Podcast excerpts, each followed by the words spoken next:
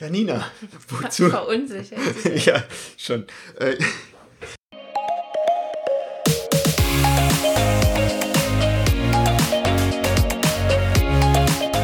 Hallo und herzlich willkommen zum Snipcast, deinem Podcast für Agilität, Persönlichkeitsentwicklung, Psychologie und allem, was für dich persönlich und dein Arbeitsleben interessant ist. Schön, dass du dabei bist und wir gemeinsam die Welt zu einem besseren Ort machen. Und das heutige Thema ist Hospitation. Janina, wozu brauche ich denn Was Hospitation? ist denn Hospitation eigentlich? Auch damit könnten wir anfangen. Ja, das ist vielleicht die bessere erste Frage. Was ist denn das eigentlich für ein Scheiß schon wieder? Hospital kenne ich. Ja, das ist ein Krankenhaus. Ja, Was hat das jetzt mit Agilität zu tun? das ist eine gute und berechtigte Frage. Also ich glaube, dass das Hospital nichts mit der Hospitation zu tun hat. ich weiß es nicht so ge- genau. Ich könnte mir schon so ein paar Parallelen. Also ich komme ja dahin, um da eine Weile zu sein. Aha.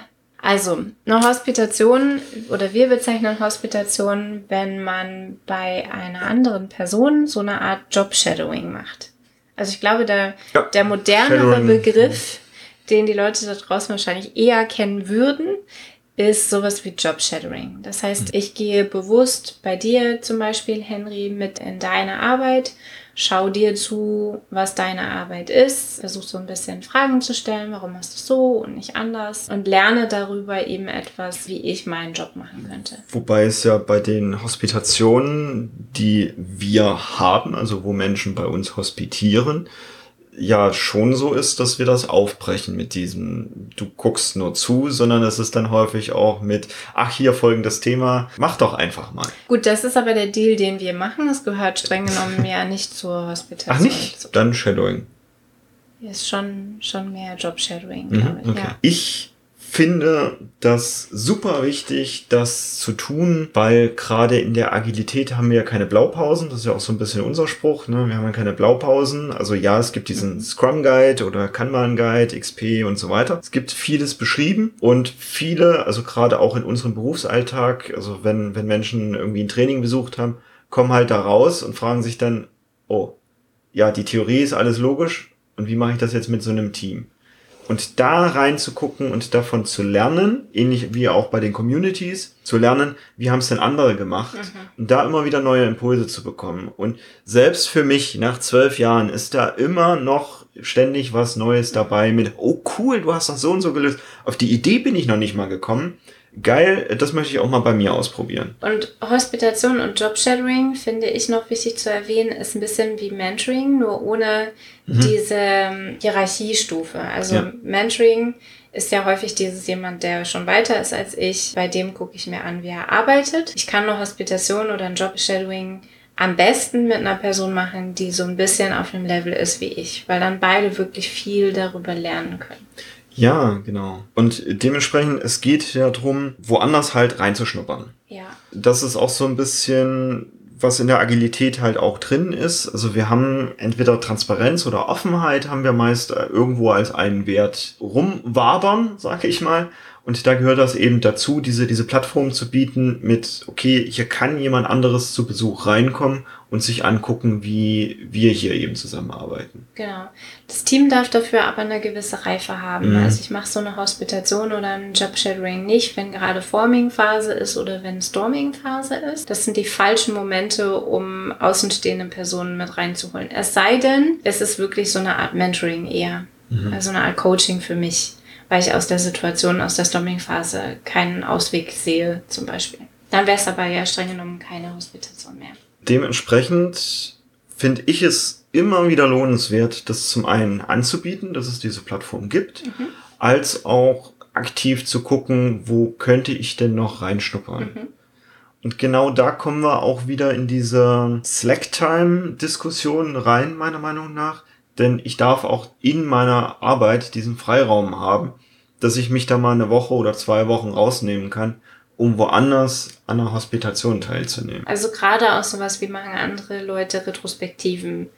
Ich arbeite so lange jetzt als Scrum Master. Ich habe so viele Retrospektiven schon geleitet und ausprobiert und moderiert und konstruiert. Ich habe so viele Retrospektiven schon facilitiert. Aber mal bei jemandem anders zu gucken, wie läuft so eine Retrospektive bei dir, das ist nochmal ein Impuls, der mir helfen mhm. kann, auch für meine Retrospektiven ein bisschen was dazu zu lernen. Und ansonsten ist das halt auch nur super theoretisch, wenn wir uns darüber unterhalten. Ja. Und diese ganzen Feinheiten, die erlebt man halt erst, wenn man dabei ist.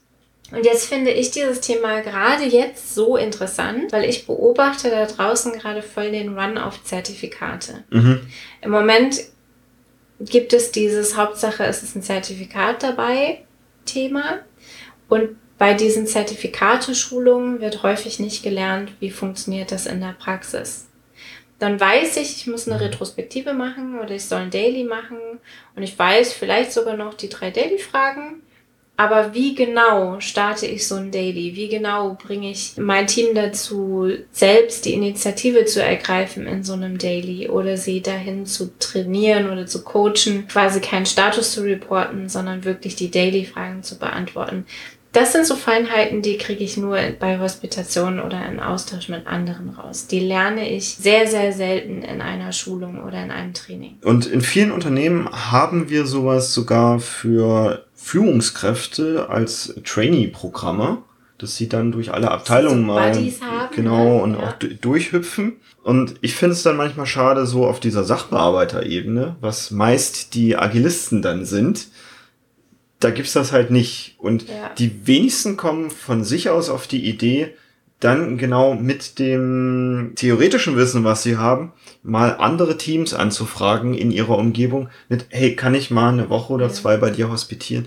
Weil da passiert wahnsinnig viel von diesem praktischen Lernen und darüber verteilt sich meiner Meinung nach auch besser dieser kulturelle Wandel, den ja. wir ja eigentlich anstreben. Und es sind halt manchmal so Feinheiten, also so sprachliche Feinheiten, ne, die mir überhaupt nicht mehr auffallen, dass ich sie mache, aber die dann von jemandem, der bei mir hospitiert, gesehen werden und mir wiedergespiegelt werden und ich dann auch überhaupt erst wahrnehme, ach ja, ich mache das so. Stimmt, vielleicht probiere ich es mal anders. Oder cool, woher habe ich das eigentlich, dass ich das so mache? Auch ich habe gerade wieder das tolle Geschenk, dass ich mit anderen Agilisten zusammenarbeiten darf, die anders arbeiten als ich. Also ich bin mehr so der, wurde mir jetzt auch schon, schon mitgeteilt, ich bin mehr so die, dieser Ruhepol, der halt so die Stabilität reinbringt. Ich, ich bemühe mich auch immer ein bisschen weiter zu gucken und halt diese Baby Steps zu machen. Und erst wenn die sitzen, mache ich den nächsten. Und ich darf jetzt wieder mit anderen Agilisten zusammenarbeiten, die halt mehr diese Aufbruchstimmung haben, wo mehr Energie drin ist, wo mhm. mehr so mit, ah, das funktioniert nicht, dann machen wir das jetzt einfach mal anders. Und wo ich halt eher so mit, hm, ich gucke mir das an, ich mache mir da ein bisschen einen Plan dazu und das nächste Mal mache ich es einfach nur rhetorisch, leite ich das ein bisschen anders ein und dann funktioniert das schon. Sind ja auch unterschiedliche Stile dann ja, dahinter, ne? Genau. Also ich vermute auch, dass dieser Typ von Agile Coach, der so ein bisschen aktiver oder umsetzungstechnisch mehr unterwegs ist, dass das aber auch häufig Leute sind, von denen das Team dann abhängiger werden, mhm. als diejenigen, die halt eher so ein bisschen von hinten, also so ein bisschen indirekter führen und so eher Möglichkeiten aufzeigen, als halt wirklich zu sagen, das machen wir jetzt so. Ja, wir sprechen da gerne von Papa Schlumpf. Ja, genau. Oder Scrum Mutti. Ja, genau. So, wenn es denn Scrum genau. ist. Und ich, äh, ich rutsche da auch immer wieder rein. Ich, es war ich glaub, wir haben da, Training. Ich glaube, wir haben da alle so unsere Phasen, wo das mal passiert. Alles, alles gut. Und ich finde das daher umso cooler, dann genau darüber in andere Stile reinzuschnuppern und ja. vielleicht eben auch Sachen zu übernehmen, wo ich sehe, dass sie bei anderen gut funktionieren, die ich mich aber persönlich vielleicht gar nicht getraut hätte. Und diese andere Energie auch mal auszuprobieren. Ja. Ne? Also was passiert denn, wenn ich tatsächlich ein bisschen mehr in die Umsetzung gehe und nicht, damit meine ich nicht, dass ich Software schreibe, sondern damit meine ich, dass ich tatsächlich vorgebe, was wir jetzt als nächstes an Veränderungen machen. Wo du es gerade erwähnt hast, also das beschränkt sich jetzt mit der Hospitation nicht nur auf Agilisten, sondern eben auch Softwareentwickler ja. und ähnliches. Also es lohnt sich immer mal in anderen Teams zu hospitieren und das als Unternehmen eben auch anzuregen, dass es diese Räume dafür gibt, dass es diese Möglichkeiten gibt, eben mal temporär in andere Bereiche eben auch reinzuschnuppern.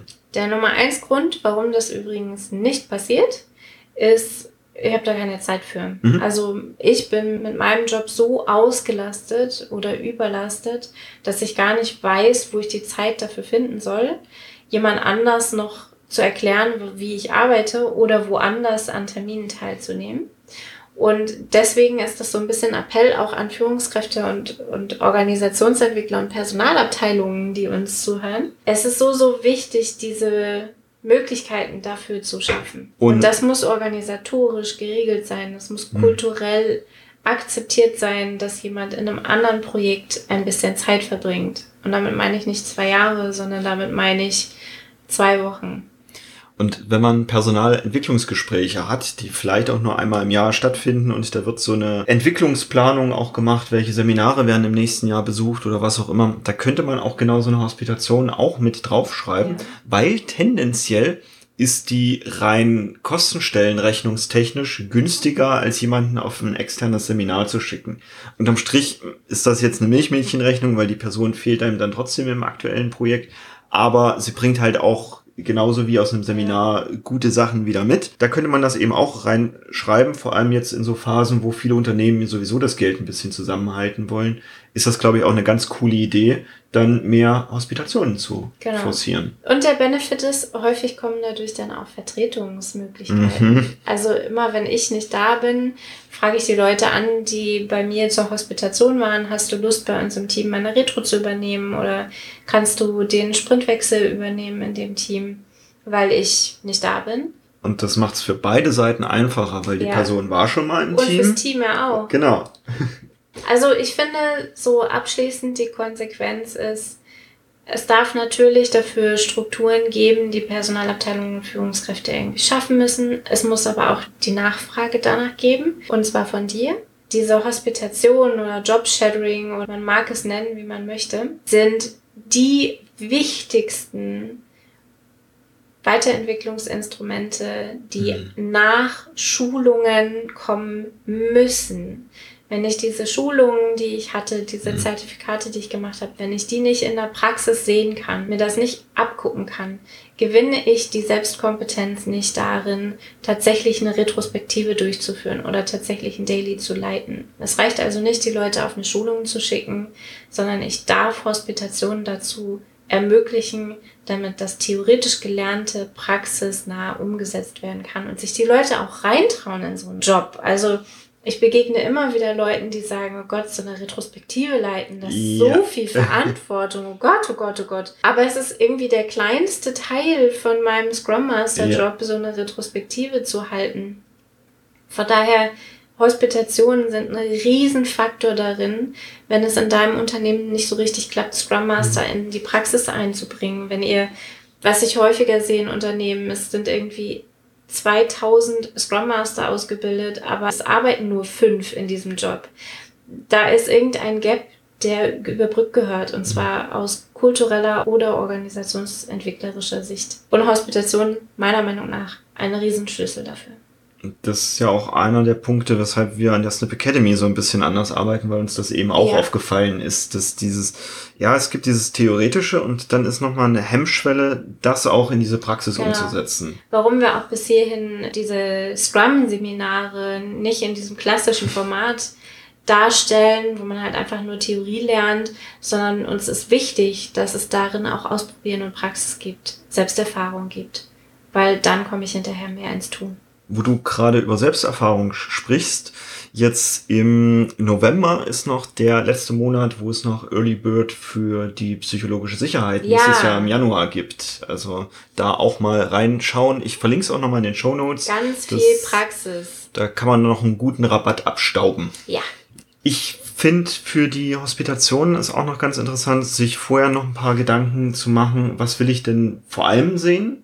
Und welche coolen Fragen sind mir in meinem Arbeitsalltag vielleicht sogar schon begegnet oder wo sind so Stellen, wo auch ich ein bisschen Angst habe, mich reinzutrauen und vielleicht könnte ich ja in dieser Hospitation genau sowas übernehmen und habe aber noch jemanden an der Hand, der das sowieso dann immer wieder einfangen könnte, weil er das sowieso jeden Tag, den ganzen Tag macht. Also zumindest in meinem Arbeitsalltag ist es so, dass viele ganz gerne diese Retrospektiven bei mir ganz gerne erstmal ausprobieren wollen, weil sie wissen, ich bin da und sollte das irgendwie schief laufen, dann könnte ich da eingreifen. Und ganz ehrlich, ist noch nie passiert ist, also, das haben alle schon gut drauf, das intuitiv machen das schon alle ganz cool. Da brauche ich nicht eingreifen. Wir sprechen dann vorher einfach noch ein paar Mal ein bisschen mehr drüber, wie würde ich es denn eigentlich machen oder ich mache eine einmal vor und dann alles gut. Wollen wir zusammenfassen? Ich dachte, ich hätte schon Oh, zusammengefasst. oh sorry, dann habe ich jetzt nochmal, okay, nee, dann ist schon alles zusammengefasst und wenn nicht, das ist ja alles äh, digital, man kann ja zurückspulen, das ist ja alles cool. Wir haben ja auch Kapitel drin, von daher kannst du da hin und her springen. Ich wünsche dir eine tolle Woche. Ich hoffe, wir sehen uns nächste oder hören uns nächste Woche dann nochmal bei der nächsten Folge. Ich habe auch gerade gar keine Ahnung, was das Thema sein wird. Auf jeden Fall wird es super cool und ich bedanke mich auch, dass du uns immer so schön weiterempfiehlst. Tschüss.